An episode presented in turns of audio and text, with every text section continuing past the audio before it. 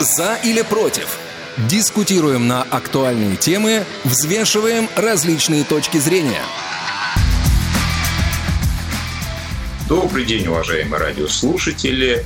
За или против на карантине очередной выпуск, который мы делаем в записи. Сидя дома, надеемся, что дома сидите и вы, слушая нашу программу. У микрофона Василий Дрожин. Сегодня рядом со мной виртуально, а на самом деле достаточно далеко Ольга Лапушкина, моя постоянная соведущая. Оль, привет. Вась, привет. Э, привет всем нашим слушателям. Надеюсь, э, все сейчас находятся дома и непосредственно пытаются не растерять вот эти остатки оптимизма, которые, возможно, еще в начале теплились нас, а сейчас а, уже мы как-то немножко приуныли на этот счет. Ну что, не будем унывать, а затронем сегодня новую тему. Да, ну слушай, надеюсь, что не все приуныли, да, многие, многие просто приуныли. А, вспоминая нашу предыдущую тему, тему юмора, надеюсь, что у многих из наших радиослушателей находятся силы находить в том числе и какие-то приятные, интересные, смешные моменты во всем том, что происходит сейчас. И всегда, когда смеешься над ситуацией, легче ее переживать какая бы она Безусловно. сложная, тяжелая не была. Ну, сегодня действительно мы решили подумать, о чем же таком можно поговорить в этих условиях, когда большинство людей сидит дома, а, не знает, чем заняться, как а, вообще распределить свой день. Но есть определенные сферы, которые так или иначе на карантин все-таки не ушли. И сфера образования, сфера не знаю, там, а, школьных услуг, студенческих услуг, если их можно так назвать, она в целом должна обеспечивать своих благополучателей, а, собственно, образованием. И в том, как сейчас это происходит, а, насколько онлайн-образование в том режиме, который он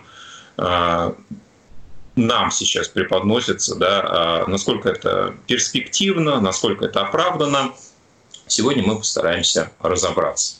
Ну, естественно, мы не могли не пригласить гостей для того, чтобы эту тему обсудить. И сегодня у нас не в первый раз, в очередной раз в гостях а, Владимир Валерьевич Казанкин, который сам является магистрантом РГПУ имени Герцена и а, заместителем а, Напомню, Владимир Валерьевич, э, заместитель... председателя профсоюзной организации Объединенной РГПУ имени Герцена по работе со студентами. Добрый день, уважаемые радиослушатели. Спасибо. Спасибо. И э, сегодня преподаватель э, средних классов, э, преподаватель истории Елена Алексеевна также поможет нам в этой теме разобраться. Елена Алексеевна, здравствуйте, добро пожаловать за или против.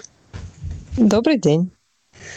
Ну что, а, друзья, давайте начнем, наверное, с того, а, как это происходило. Да? Поскольку сегодня мы будем касаться сразу двух тем, и онлайн-образования в школе, и онлайн-образования в среде а, вузов, да, наверное, это происходило немножко по-разному, поэтому будем параллельно задавать нашим гостям вопросы. Как вы поняли, что вот этот онлайн-режим скоро станет реальностью, как это происходило, как разрабатывались э, ну, какие-то планы по поводу того, э, как будет переводиться вся система обучения на дистанционный режим. Давайте попробуем начать, наверное, со школьников, потому что ну, в школах учатся практически все через эту ступень проходят, и у многих из нас есть дети, которые тоже сейчас э, онлайн режимом вынуждены заниматься. Елена Алексеевна, как происходило это у вас? А, расскажите, пожалуйста, в двух словах. В общем, как э, происходил переход на дистанционное обучение в школе? Э, изначально э, карантинные меры начали принимать уже где-то в середине апреля. И в последнюю неделю перед каникулами нашим школьникам разрешили приходить по желанию. То есть родители могли написать записку и могли приходить только те, кто хотел прийти. Хотя кто хотел остаться дома, могли остаться дома. Э, и из некоторых классов приходило три человека всего. Их классы объединяли для того, чтобы было хотя бы кого учить. Вот. И после этого мы все э, ушли на каникулы. Это была последняя неделя апреля. Ой, март, марта. Последняя неделя марта. После этого у нас была неделя каникул, на которой дети не учились. А следующая неделя после каникулярная была объявлена э, ну, то, что мы называем первые путинские каникулы, да, когда всем сказали, что эту неделю мы сидим дома. Вот. После того, как эта неделя закончилась, ну, за эту неделю э, ее очень, правда, страшно вспоминать, потому что каждый день принимались ну, абсолютно разные новые решения, и не было понятно, что будет с тобой завтра. Потому что сначала говорят, что мы выходим, потом говорят, что мы не выходим, потом говорят, что мы выходим э, в дистанционном формате и что-то ведем, не ведем. В общем, в итоге э, администрация нашей школы предложила нам заполнить специальные листы, в которых мы должны были указать, в какой форме мы будем вести обучение э, синхронной. Синхронная форма — это форма, при которой мы э, работаем онлайн непосредственно в Zoom. Асинхронная — это форма, при которой можно послать задание, а вам уже их решенные и выполненные пришлют э, в тот срок, до которого вы поставите. Или смешанная форма — это форма, при которой э, сочетается онлайн и вот такое вот асинхронное обучение. Э, ну, сейчас прошло уже почти ну, месяц, наверное, да, чуть больше, если считать праздники с тех времен, как мы перешли на дистанционное обучение. И, в принципе, я уже немного попривыкла, но если считать, что я молодой преподаватель, я работаю в школе два года, то даже мне было немножко сложно изначально приспособиться. Спасибо. А Елена Алексеевна, а можно уточняющий вопрос вам задать? Да.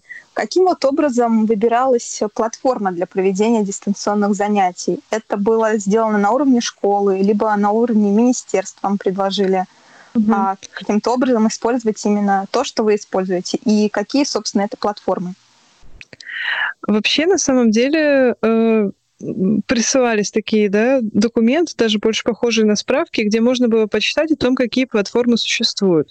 И накануне карантина нас коллективом собирали и немножко нам рассказывали, например, про РЭШ, Российскую электронную школу. А, но на самом деле выбор платформы, по крайней мере, в нашей школе происходил э, от э, желания учителя вообще. Ну, то есть какую платформу мы хотели, такую мы и выбирали. Некоторые, мне кажется, вообще не выбрали никакую платформу. Э, ну, то есть, по сути дела, можно же задавать э, какой-то прочитать параграф, да, и решить по нему тест, например. Э, тест можно взять как на какой-то платформе, например, на Рэш, там есть большая, но они не очень-то мне нравятся. Некоторые платформы изначально были платные, например, Я-класс. Они сейчас открылись, дали доступ учителям, но вот до э, мая они были закрыты, и для того, чтобы им пользоваться, нужно было там серьезную сумму внести. Э, я пользуюсь сама. Я чем только не пользовалась на самом деле. Э, потому что все время про это читаешь, узнаешь про какие-то новые платформы. То есть а, экспериментально я... пробовали понять, а, что да. лучше. Да? что лучше. Сначала я поняла, что многие списывают задания. А, вообще изначально я начала по истории да, задавать детей делать конспекты. Я поняла, что проверять это я не могу, потому что у меня было там по 300 непрочитанных писем на почте. Э, вот. Потом э, я решила задавать тесты. Есть такая платформа, она называется Quizzes. Там можно самому составить викторину и на каждый вопрос поставить определенный таймер. То есть, что, там, например, вопрос про дату ты не можешь решать дольше 30 секунд. Ну, это для uh-huh. профилактики гугления, что ли. вот. А, потом, а, ну вот это, наверное, такие основные вещи, которыми я пользовалась. Потом я немножко осмелела и начала вести уроки в Zoom. Э, сначала в седьмом классе, потому что думала, что не постарше, потом в шестом и в пятом тоже. Сейчас я во всех классах веду, и, в принципе, мне нравится, и многие дети говорят, что им так э, больше нравится и понятно. Я еще в свое время сделала опрос в, в Google форме, э, где просила, это можно было анонимно оставить свое мнение о том, как проходят вот уроки и чего вам не хватает. И у меня там порядка 40 ответов, и многие дети писали о том, что нам очень не хватает учителя, нам очень не хватает живого объяснения. Мы читаем параграф, но как бы нам это не очень нравится. Нам бы хотелось еще поговорить про это. Вот, поэтому я решила перейти на формат онлайн-уроков. И буквально вчера э, нам наша методистка по истории прислала э, районная платформу, на которой есть онлайн-рабочие тетради. И это правда какая-то находка. Там есть, ну, не все предметы, но история общества знания есть. Э, и там просто выбираешь тему, и дети заполняют, и она автоматически проверяется. то есть, если сначала мы работали с утра до ночи, то сейчас мы уже нашли способы, чтобы проверять меньше. И это хорошо, потому что глаза за месяц подустали. Да, слушай, возникает очень много вопросов. Мы к ним обязательно вернемся после того, как спросим у Владимира Валерьевича, как у вузов проходил переход на а, вот эту онлайн-систему, насколько это было ожидаемо, неожиданно, и насколько, собственно, система подготовки студентов была к этому готова. Ну, я, наверное, не открою Америку, если скажу, что, в принципе, никто к этому, наверное, так э, готов-то и не оказался. Ни как система здравоохранения, ни как система образования. Хотя, опять же, грех говорить, что правительство не предпринимало никаких мер. Безусловно, что какие-то моменты вузах прорабатывались, какие-то моменты готовились, но мы же всегда надеемся на наш русский авось, что, может быть, как-то вот обойдется. Но в этот раз не обошлось. И министр науки и высшего образования господин Фальков правильно сказал, что можно ли говорить о том, что страна оказалась, в целом высшее образование оказалось готовым к дистанционному обучению? Наверное, нет. Да, где-то есть удачные примеры, где-то есть неудачные примеры. Можно говорить о средней температуре по больнице. Это я в основном его цитирую сейчас. И, может быть, там неплохие показатели будут. Но в целом, в целом, э, конечно, определенные проблемы возникали. Э, я, скажем так, лично как магистрант столкнулся с этим в меньшей степени на первоначальном этапе, потому что я в этот момент был на производственной практике. Вот. Больше я уже с этим столкнулся, когда вышел с практики. Это как раз вот после э, так называемых, э, как коллега Лена Алексеевна сказала, путинских каникул. Вот мы вышли, и мы начали учиться на платформе Moodle. А, вот. И там определенные сложности возникли. Но опять же, учитывая то, что все-таки программа магистрская, и мы уже, по сути, были на финишной прямой, и такая, скажем так, аудиторная нагрузка у нас уже небольшая. К концу четвертого семестра магистратуры, в общем-то, мы уже в основной массе работаем над э, диссертацией, на больше над ее отшлифовкой, то в полной мере, наверное, я не смогу сейчас объективно оценить всех сложностей. Но как э, инвалид по зрению я могу сказать, что да, на платформах есть ну, определенные западания. Сложно, решаем, находим какие-то определенные решения. Я не думаю, что сейчас технические моменты нужно здесь озвучивать, но они присутствуют, скажем так. Ну, конкретно вот эта платформа, она насколько доступна? Э, Все ли можно делать э, без помощи зрения? Либо нужно кого-то просить все-таки в, при, в принципе, в принципе, она доступна. С ней надо, конечно, повозиться, с ней нужно ее поизучать. Ее, как говорит мой коллега, тоже незрячий инженер наш из РГПУ имени Герцена, ее хорошо нужно поюзать, потестить. Вот. Но написав к ней подробную достаточную инструкцию и, скажем так, оказывая консультации незрячим студентам, то есть этого платформа достаточно рабочая. Можно об этом так говорить. Ну, получается так, что, насколько мы сейчас услышали, да, у школ был определенный выбор. Да, там есть такие платформы, есть вот такие платформы, можете выбирать, а, можете сами что-то искать, предлагать. А, в вузах насколько вот этот процесс был а, регламентирован, насколько это выбор там, конкретного учреждения или есть, э, ну, я не знаю, там, генеральная линия там, департамента или Министерства образования, что э, студенты желательно должны обучаться вот там, на такой платформе. Ну, у нас, допустим, эта платформа Moodle, я еще с первого курса бакалавриата, с 2014 года, у нас определенные задания и курсы там были, допустим, по культуре речи, когда тесты там решались на этой платформе. То есть э, ВУЗ э, достаточно давно с ней взаимодействует и разрабатывал определенные программы, там разрабатывались дистанционно еще в до, скажем так, кризисные времена. А единственное, что сейчас вот э, с чем столкнулся ВУЗ конкретно, это с большим количеством пользователей, да, и сервер, конечно, конечно, ложился периодически, он не выдерживал. Но, опять же, были приняты меры, э, были задействованы дополнительные мощности, и, в общем-то, более-менее все нормализовалось. А Moodle это, ну, она, во-первых, как ректор наш сказал, она бесплатная, и, наверное, это один из основных доводов в нашей сложной экономической ситуации. Угу. Ну вот возвращаясь сейчас к тем платформам, которые используют в школах, а, я нашла интересную такую статистику по итальянским учителям. У них, а, получается, была введена своя официальная платформа а, на Апеннинском полуострове WeSchool. И очень многие и учителя, и родители, и ученики были недовольны тем, как она действует. Большая часть недовольств была связана с тем, что на смартфонах эта программа давала постоянный сбой. А компьютеры, несмотря на то, что Италия у нас ассоциируется с достаточно благополучной страной, не у всех есть. Вот хотелось бы узнать у Елены Алексеевны, были ли какие-то проблемы с теми платформами, которые вы использовали в своей работе такого рода? Спасибо. Ну, я сначала скажу, что у нас есть только э, один регион, в котором есть такой, как сказать, добро... учителя которого обязаны использовать одну платформу. Это Москва. У них есть э, портал, который называется МЭШ, Московская электронная школа. Вот. И я просто недавно тоже про это слушала. И у них есть э, этот ресурс Московская электронная школа, в котором Э, которым они все должны пользоваться.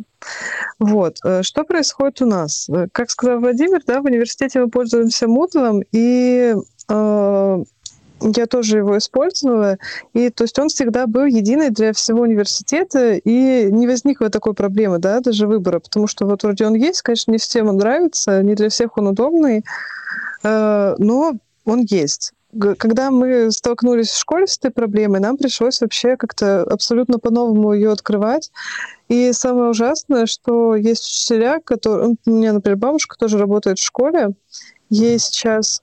Э, ох, ей сейчас там 80 лет, и она э, ей тоже приходится осваивать компьютеры, осваивать всякие дистанционные платформы. Для нее это очень сложно. Проблема многих платформ, например, российская электронная школа, да, это самый, э, можно сказать, популярный официальный ресурс, он э, от министерства, и там разработаны уроки практически по всем предметам. То есть там есть и математика, и русский, и музыка, и история.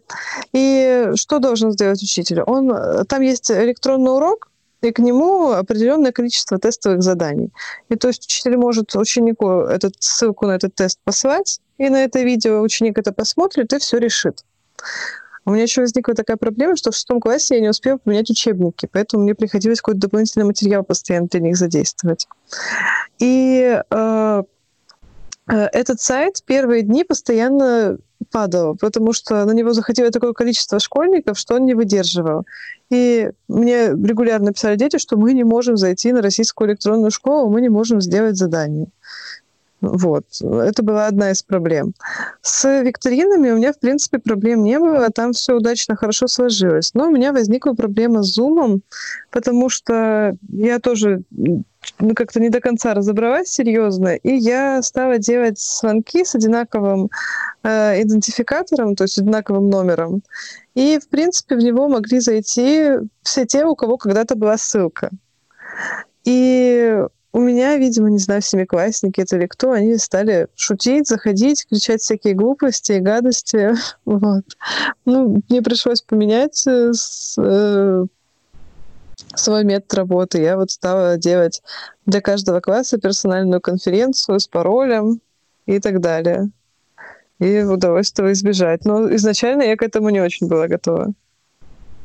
Ну вот вообще у меня, как у отца а, школьника, который учится в московской школе, как раз а, вот такой интересный момент из личного опыта. Да, мы тоже учимся через Mesh, но Mesh, насколько я понимаю, это платформа, где можно смотреть задания, можно следить за успеваемостью, но сами уроки, они происходят вот в каком-то из электронных э, систем связи, да, вот в каком-то э, виде это может что-то может быть в Zoom, что-то может быть в Skype, что-то может быть, как у нас, например, школа выбрала Discord, а, где-то, я знаю, применяется Microsoft Teams, а, где-то Google Meets. Вот, конечно, а, вариантов да, для того, чтобы вот эти синхронные занятия проводить, да, их очень много. Вот как учителю, а, что важно, чтобы умело делать платформа для вот этих этих синхронных занятий? Нужно ли, чтобы был виден ученик? Нужно ли, чтобы а, можно было какие-то задания прикреплять? Нужно было, чтобы была возможность, например, писать? Вот а, для учителя истории что важнее всего, каким требованиям должна была отвечать эта платформа? Ну, на самом деле, я столкнулась с некоторой технической проблемой, потому что оказалось, что на моем ноутбуке не работает микрофон. И поэтому использовать его для видеозвонков я не могла. Э, с компьютера можно очень удобно в Zoom показывать презентации, демонстрировать экран, ну, то есть э, и рисовать в том числе, и разные инструменты там есть. А я делаю все по старинке, я переключала камеры, наводила телефон на листочек и э, мастером ярким писала на нем и рисовала свои конспекты, вот, потому что, ну, как бы другой ситуации, э, другой возможности у меня не было. Э, вообще, к сожалению, другими платформами я не пользовалась, поэтому не могу сказать, какая удобная. Но, в принципе, мне кажется, как любой учитель, мы можем справиться минимальными средствами. Э, главное, чтобы хоть что-то было. Вот. Но э, для меня лично важно видеть детей, потому что и получать от них обратную связь. Когда я задаю им что-то в асинхронной форме, я вообще не понимаю, они прочитали хотя бы это или они выполнили задание и все забыли. А так мы можем какой-то материал актуализировать, что-то привлечь к настоящему. Э, поэтому для меня, когда мы перешли с асинхронной формы на э, смешанную синхронную, для меня это стало намного лучше, и мне кажется, детям тоже нравится. А у меня вопрос к Владимиру Валерьевичу в этой связи как раз-таки. А получают ли студенты обратную связь а, от а, преподавателей и насколько вот именно она налажена в таком дистанционном формате? Безусловно, студент получает также обратную связь от преподавателя. И здесь как раз вот в этом вопросе у преподавателя и студента самый широкий выбор. Они могут общаться как в скайпе, как в зуме, как по телефону и другими-другими различными всевозможными способами. Потому что ну, все-таки высшая школа – это немножко э, другая, другое, другая форма обучения. И здесь студент сам должен понимать, чего он хочет, чего ему нужно. И, в общем, общем-то, больше инициатива должна исходить от него, чем от преподавателя. Э, допустим, мне попались коллеги, даже мне просто прислали ссылки на лекции профессора Кудрявцевой нашего университета, заведующей кафедрой всеобщей истории, по именно по ее теме, по Древнему Риму, там пара лекций в Ютубе мне прислали. Но, на мой взгляд, именно с точки зрения вот слушателя, я слушал и наслаждался, потому что, ну, я сразу, так знаете, представил себя в аудитории э, и, в общем-то, говорить о том, что был какой-то дискомфорт, нет. Но с другой стороны, с чем я с какой проблемой столкнулся, у нас один раз была лекция, мы в скайпе сидели, спокойненько работали, и тут бах, внезапно, моего провайдера технические неполадки, и интернета нет, от слова совсем. Плюс у меня в смартфоне такой тариф, что у меня он, конечно, безлимитный, но он безлимитный для моего телефона, я его раздать не могу. И все. Это вот как раз о всех прелестях э, дистанционного образования. То есть э, здесь я попал в такую ситуацию, что мне пришлось срочно звонить на телефон, объяснять преподавателю, что вот извините, так и так. И просить коллег, чтобы они хоть как-то это записали на диктофон, чтобы я смог потом это у них взять и послушать. Ну вот, вот примерно так, наверное, можно ответить на этот вопрос. Но вот в вузах сейчас сталкиваются с еще одной проблемой. А студенческий союз э, создал петицию, точнее сначала это было открытое письмо, которое затем переросло в петицию о том, что а, дистанционное образование, оно должно быть э, ввиду сложившейся ситуации дешевле для тех студентов, которые обучаются на коммерческой основе. Каким-то образом у вас подобная тема поднимается в ВУЗе, и э, студенты высказывают свое недовольство э, тем форматом обучения, на который сейчас вынужденно пришлось перейти? Да, безусловно, у нас э, была встреча с ректором, которую причем инициировал сам ректор. Она была в онлайн-формате, были подключены все председатели студенческих советов, институтов, факультетов нашего университета, и это был один из основных вопросов. Э, к сожалению или к счастью, я не знаю, как это говорить в данном случае, потому что, с одной стороны, я прекрасно понимаю, что я представляю профсоюз, который должен защищать права студентов, а с одной стороны. С другой стороны, есть распоряжение, есть закон, который говорит о том, что дистанционное обучение, оно не является основанием для снижения оплаты за обучение. Вот. Поэтому, опять же, ситуация кризисная, и, в общем-то, очень сложно говорить здесь, кто прав, кто виноват. А, потому что, ну, студент платит, за образование, с одной стороны, это да, с другой стороны, э, в эту стоимость входит и оплата преподавательских услуг как вот уже было сказано, хотя мне эта формулировка очень не нравится, преподавательские услуги, образовательные услуги и так далее, но это мое личное мнение. Ведь э, профессорско-преподавательский состав не стал меньше работать. Учителя в школах не стали меньше работать. А нагрузка у них, наверное, если мы вот опять же слушали сегодня Елену Алексеевну, она гораздо больше стала. Она увеличилась. Ну и, в общем-то, я не скажу, что службы университета работают меньше. Поэтому здесь, знаете, как в любой ситуации, палка о двух концах. С одной стороны, можно понять и студентов, а с другой стороны, можно понять и администрацию. Но уже тогда, наверное, вуз надо закрывать в таких случаях. Друзья, мы вернемся к разговору после нескольких анонсов. Не переключайтесь. Не успели послушать программу в прямом эфире? Не переживайте. В субботу и воскресенье специально для вас мы повторяем все самое интересное за неделю – не получилось послушать нас в выходные? Не страшно. К вашим услугам наш архив.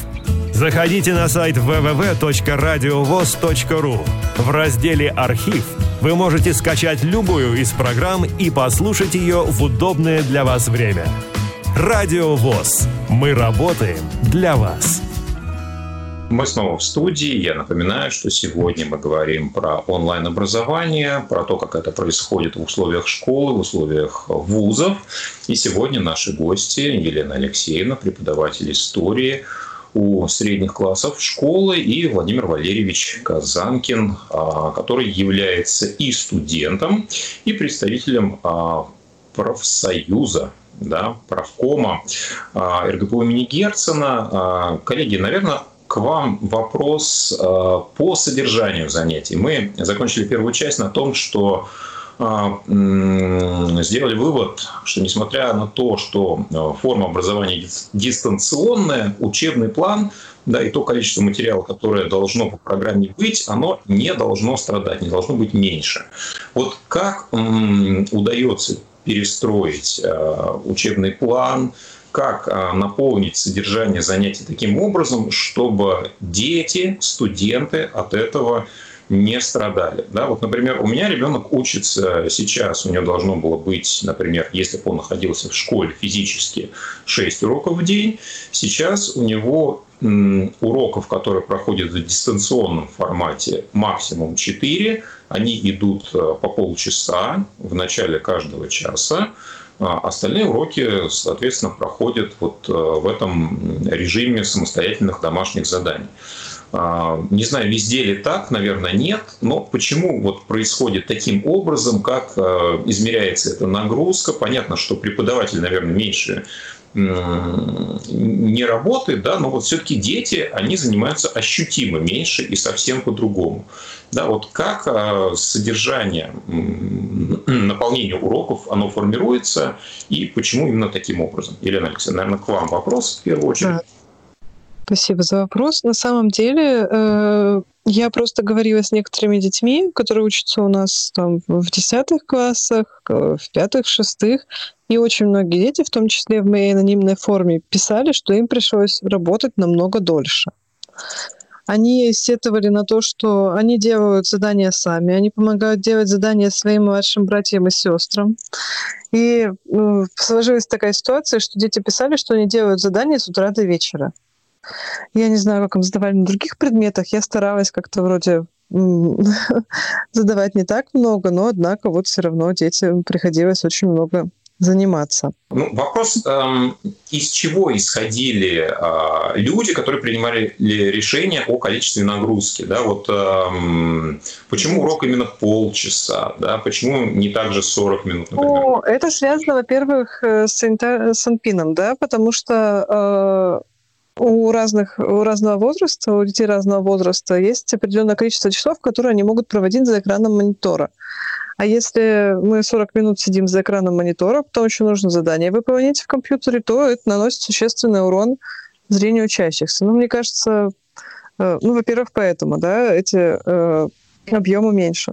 Во-вторых, если говорить о календарно-тематическом планировании, то нам тоже всем резко пришлось сократить нашу программу, потому что, во-первых, у нас добавились две нерабочие недели, то есть, ну вот у меня с двумя часами в неделю истории, например, пропало 4 часа из 68. А это, в принципе, серьезно. Вот, пришлось пересмотреть э, вообще календарно-тематическое планирование за счет каких-то объединения тем, э, некоторых даже умалчивания или самостоятельное изучение. Э, ну, ну таким образом, все-таки учебный да. план страдает. Он э, не да. такой же, он все равно меньше, как, как ни крути. Да, а... извините, насчет учебного плана, просто я говорю, сколько бы мы ни преподавали так, в такой форме, я все равно не могу до конца понять, до конца проверить, быть уверена, что дети вообще что-то учат. То есть для меня это большая проблема. Я не нашла для себя механизмов, вот, э, как понять, что они реально знают. Поэтому, мне кажется, мы все равно в сентябре придем в школу и будем заново какие-то вещи проговаривать, обговаривать, проверять.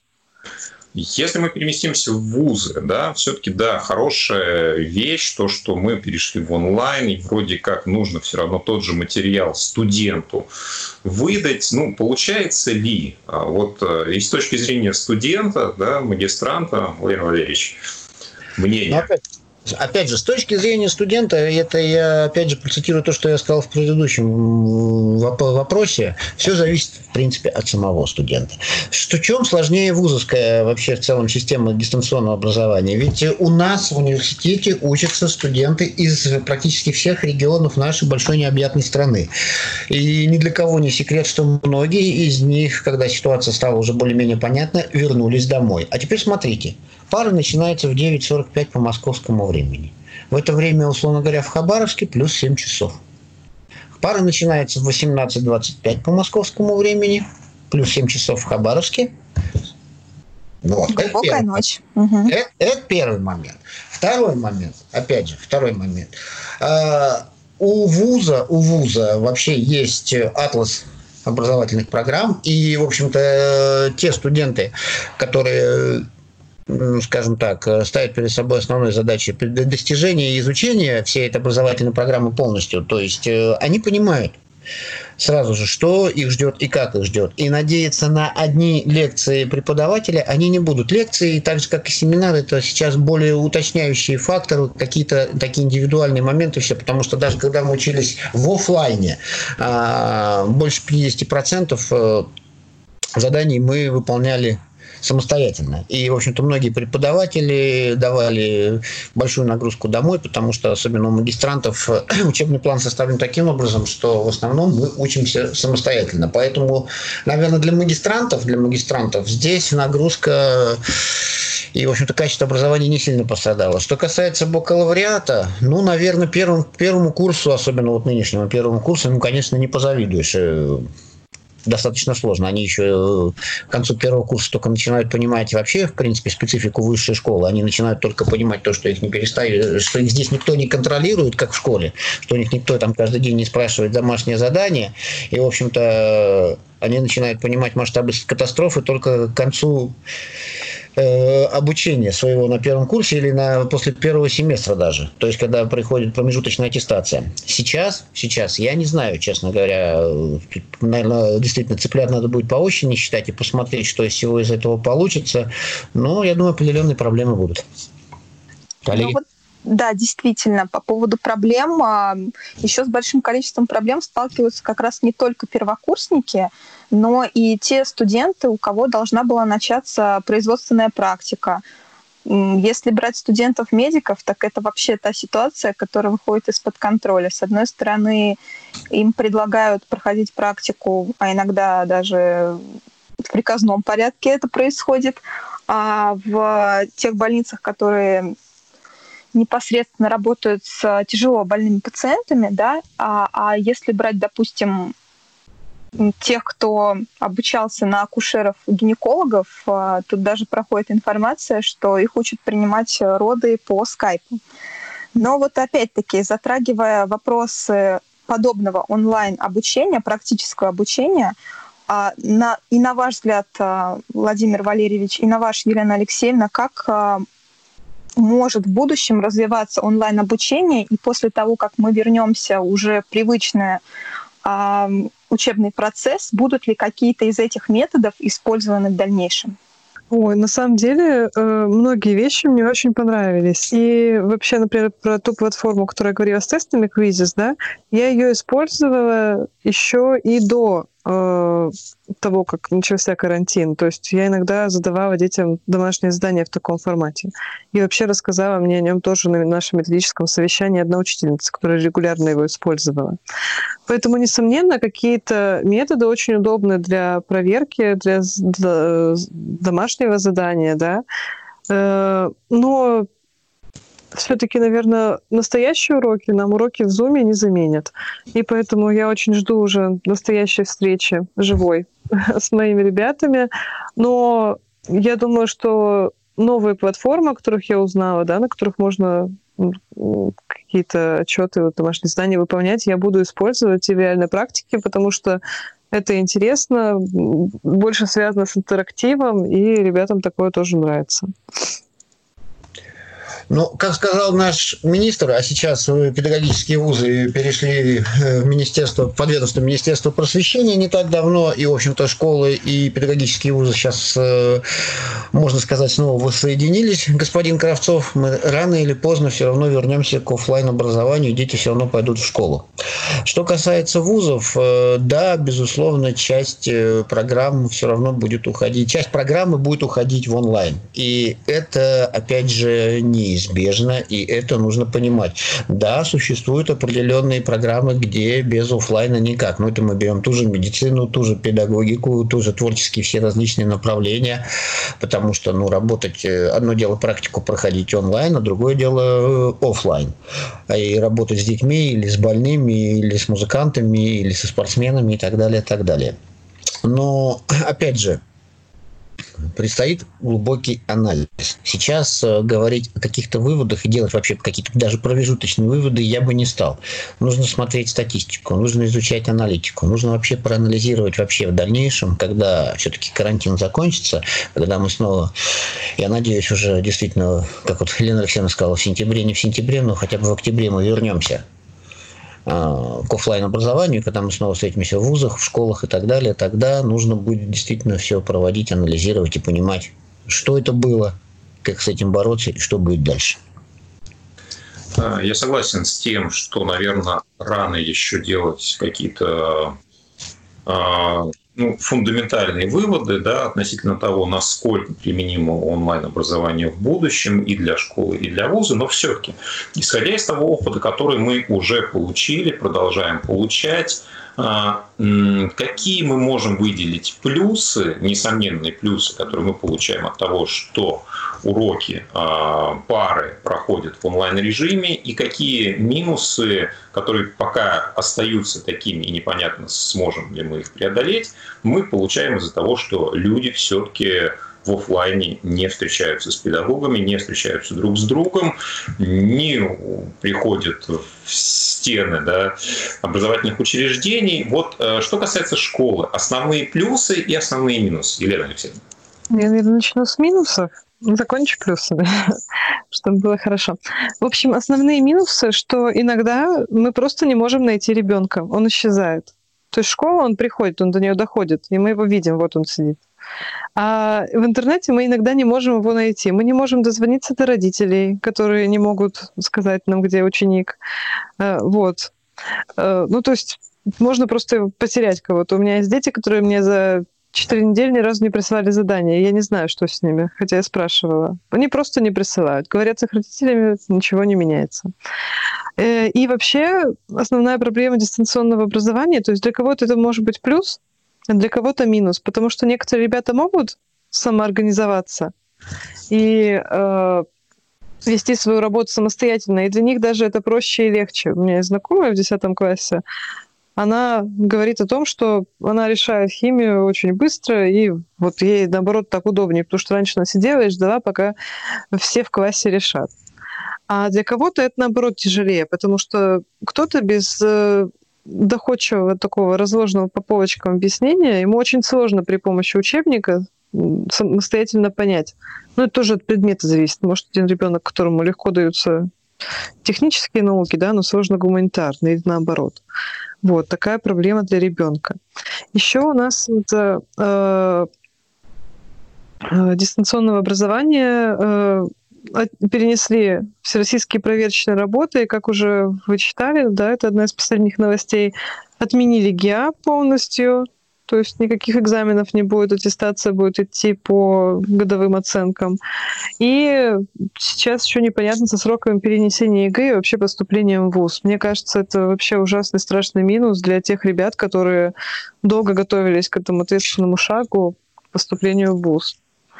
А, из основных плюсов можно выделить э, открытие этих новых форм, э, разнообразие, которое подготовил учитель, но тоже зависит от учителя, будет он это готовить или нет. Ну, скорее всего, пока даже я не могу назвать больше плюсов, потому что я не понимаю, что выучили мои дети, и для того, чтобы мне это узнать, мне нужно их увидеть. Поэтому я с этим не справилась. Ну да, действительно, в этой ситуации, как э, и Владимир Валерьевич неоднократно подчеркивал, время покажет, и в сентябре, когда все вернутся к учебным процессам полноценным, а вы сможете как раз-таки подвести итоги и результаты этого всего. Сейчас мы, наверное, прощаемся с Еленой Алексеевной. Спасибо вам большое за беседу, поскольку у вас сейчас уже начинается урок, насколько да. мы знаем. Да, и продолжим нашу беседу с Владимиром Валерьевичем. Спасибо вам большое, Елена Алексеевна. Большое, Будем ждать спасибо. вас да, еще в эфире нашей программы. Да. Спасибо, спасибо, хороших уроков. Спасибо большое, до свидания. До свидания. Коллеги, на вопрос отвечу, что касаемо вузов. На мой взгляд, главный плюс – то, что система образования все-таки продолжила работу. Э, вот, э, не знаю, насколько это официальная информация или нет, но я сегодня где-то в новостях услышал, что в Германии вообще было принято простое решение, всех школьников оставили на второй год, и все. Мы продолжаем работать, мы продолжаем учиться. Да, сложно, да, где-то не получается, да, где-то мы оказались не готовы, но ведь в целом сейчас мы говорим о том, что многие ребята говорят, что в онлайне им учиться легче. Возможно, и так. Но, с другой стороны, сейчас карантинные меры, и, в общем-то, нет э, тех э, привычных жизненных укладов, которые существуют, развлечений и так далее и тому подобное. Э, соответственно, в любом случае встреча с преподавателем в высшей школе, она будет так или иначе нужна, она так или иначе важна. Ведь при написании выпускных квалификационных работ э, не встречаться с научным руководителем и не общаться с ним вживую, ну, мне кажется, это вообще в принципе невозможно. Вот. Действительно, да, открываются новые формы, открываются новые возможности, и где-то может быть дистанционное образование э, даст возможность э, человеку, если он где-то заболел, там не смог прийти на лекцию, потом восстановить эти пробелы и, про, и исключить, скажем так, то, что ему эту информацию негде будет взять, если у него будет этот онлайн-курс. С другой стороны, если проходят какие-то экзамены в режиме онлайн, вот как я уже приводил пример, не дай бог сбой со связью опять же, мы понимаем, что в нашей стране э, устойчивый сигнал сети интернет, он везде не всегда устойчивый. И он везде разный, везде своеобразный и так далее и тому подобное. В общем, здесь моментов много. И мне кажется, здесь много и плюсов, и много минусов. Но главное, что сейчас надо выйти из ситуации с коронавирусом, надо выйти из режима самоизоляции, потом уже, как говорится, все анализировать. Коллеги? Ну, Да, ну вот как раз-таки вы сказали по поводу развлечений, немножко затронули этот вопрос.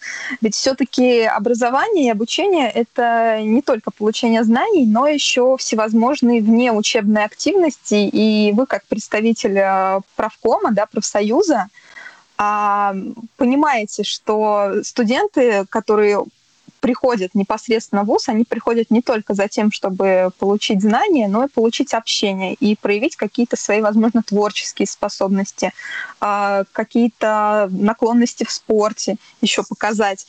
А как сейчас а, вот с этим удается ли студентам как-то самим, возможно, координироваться или представителям воспитательной работы каким-то образом придумывать активности для студентов, чтобы мотивировать их э, не только получать новые знания в таком ужатом формате, но и сохранить вот этот действующий формат э, развития своих способностей. Опять же, я не соглашусь с формулировкой в ужатом формате или в сжатом формате. На самом деле формат не сжатый, полно литературы, как говорится, и здесь наоборот есть возможность самосовершенствоваться и саморазвиваться и удивить своих же педагогов. Э, да, сейчас и, скажем так, воспитательная деятельность, и творческая деятельность, и где-то даже, как бы это, наверное, парадоксально не звучало, и спортивная деятельность, она тоже ушла, ушла в онлайн. А, и, в общем-то, много сейчас мероприятий проходит дистанционно, различные викторины, различные конкурсы, даже различные спортивные состязания. Ну, наверное, ни для кого не секрет, как у нас Криштиану Роналдо развлекается. Вот тут Александр Овечкин тоже хорошо поразвлекался. Буквально сегодня в новостях говорили различные спортивные там упражнения и так далее, и так далее. Все это, безусловно, присутствует. Но, опять же, волонтерство онлайн, оно, ну, наверное, вряд ли осуществимо, потому что если рассказывать о том, какая вкусная или сладкая конфетка, она от этого ни вкуснее, ни слаще не станет. Поэтому многие ребята сейчас э, помогают, а, в том числе людям с ограниченными возможностями здоровья, с инвалидностью и, в общем-то, пожилым людям, когда на доставке продуктов работают. Ну и не только, кстати, ребята-студенты. У меня много знакомых в Москве, которые на своих машинах э, возят, э, в том числе инвалидов, просто в больнице отвозят или просто помогают привозить продукты питания, лекарства и так далее. Поэтому, в общем-то, ничего не остановилось, ничего не остановилось, жизнь продолжается. Да, активности, конечно, немножко сейчас другого формата. Не работают театры, не работают кинотеатры, не работают э, большие развлекательные центры. Это, безусловно, на... влияет. Опять же, у многих студентов э, сейчас пропал дополнительный заработок. То есть многие же ребята подрабатывали, и это тоже своего рода для многих стало проблемой. И если мы говорим о, о том же, как мы говорили, о платном образовании, ну, в общем, вопросов, опять же, остается очень много. Но они двигаются, решаются. Может быть, не в той степени быстро, как хотелось может быть, не в той степени качественно, но для этого, наверное, и существуют эти кризисные ситуации, для того, чтобы находить новые пути решения. Да, безусловно. А, ну вот а, сложно ответить на вопрос, да, а, действительно, можно ли учиться исключительно в онлайн-формате. Да, скорее всего, конечно, нужны какие-то смешанные формы, да, как сегодня коллега Елена Алексеевна говорила, потому что онлайн-образование, конечно, дает определенные преимущества, дает определенную свободу, есть уже и до карантина существовали учебные заведения, где можно было осваивать определенные навыки, профессии исключительно в онлайн-режиме. И, наверное, для этого, конечно, есть и своя аудитория, и на это есть спрос, но, безусловно, не встречаясь, не взаимодействуя, для многих отраслей, для многих областей, конечно, образование просто немыслимо. Поэтому я думаю, что э, эта ситуация, естественно, станет катализатором развития онлайн-услуг, в том числе сферы онлайн-образования. И надеюсь, что наша государственная система и на уровне школ, и на уровне вузов да, подчеркнет какие-то моменты, да, сможет э, внедрить определенные методики для того, чтобы учебный процесс был более интересным, более разнообразным, да, задействовал современные технологии, Ну и, конечно, конечно, я думаю, что детям а, живое общение, оно, безусловно, нужно, важно. Ну и, конечно, как студентам, так и всем людям. А, Владимир Владимирович, огромное спасибо за участие сегодня в нашем эфире. А, друзья, напоминаю, что можете писать нам а, ваши комментарии, ваши замечания на почту радиособакарадиовоз.ру. Пишите нам на номер WhatsApp, а, хотите собственно, в WhatsApp хотите смс. Номер для ваших сообщений 8 903 707 26 71. Предлагайте темы для наших будущих программ. Ну, а этот выпуск мы завершаем. У микрофона был Василий Дрожжин, Ольга Лапушкина. До новых встреч, друзья, в эфире. Услышимся и берегите себя. Да, друзья, всего доброго. За или против? Дискутируем на актуальные темы, взвешиваем различные точки зрения –